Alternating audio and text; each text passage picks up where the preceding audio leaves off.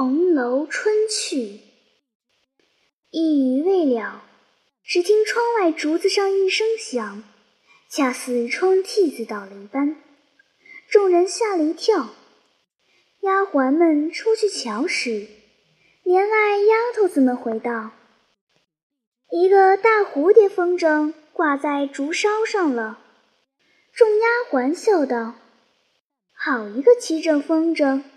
不知是谁家放的，断了线，咱们拿下它来。宝玉等听了，也都出来看时，宝玉笑道：“我认得这风筝，这是大老爷那院里嫣红姑娘放的，拿下来给她送过去吧。”紫娟笑道：“难道天下没有一样的风筝，单她有这个不成？”二爷也太死心眼儿了，我不管，我且拿起来。探春笑道：“紫娟也太小气，你们一般有的，这会子使人走了的，也不嫌个忌讳。”黛玉笑道：“可是呢，把咱们的拿出来，咱们也放放晦气。”丫头们听见放风筝，巴不得一声儿。七手八脚都忙着拿出来，也有美人的，也有沙燕的。丫头们搬高墩，捆剪子鼓儿，一面拨起月子来。宝钗等立在院门前，令丫头们在院外场地下放去。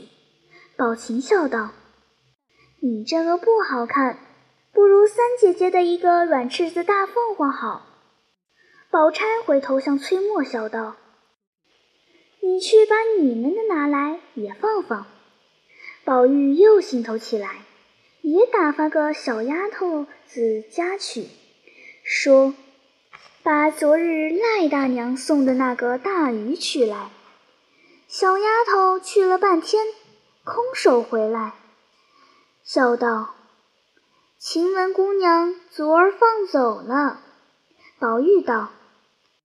我还没放一遭呢。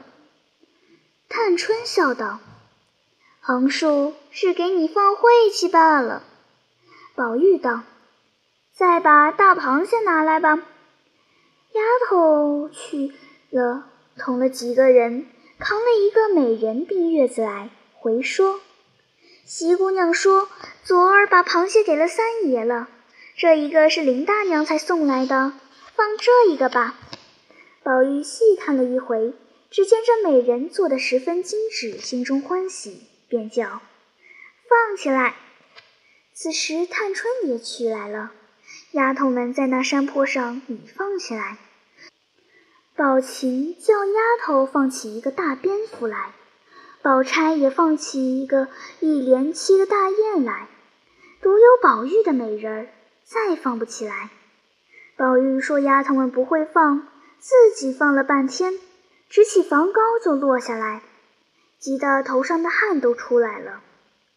众人都笑他，他便恨得摔在地下，指着风筝说道：“要不是个美人儿，我一顿脚剁个稀烂。”黛玉笑道：“那是顶线不好，拿去叫人换好了就好放了，再取一个来放吧。”宝玉等大家都仰面看天上这几个风筝起在空中，一时风景。众丫鬟都用绢子垫着手放。黛玉见风力紧了，过去将月子一松，只听哗啦啦一阵响，灯石现尽，风筝随风去了。黛玉应让众人来放，众人都说林姑娘的病根儿都放去了，咱们大家都放了吧。于是丫头们拿过一把剪子来，绞断了线，那风筝都飘飘摇摇，随风而去。一时只有鸡蛋大，一眨眼只剩下一点黑心儿，一会儿就不见了。众人仰面说道：“有趣，有趣。”说着，由丫头来请吃饭，大家方散。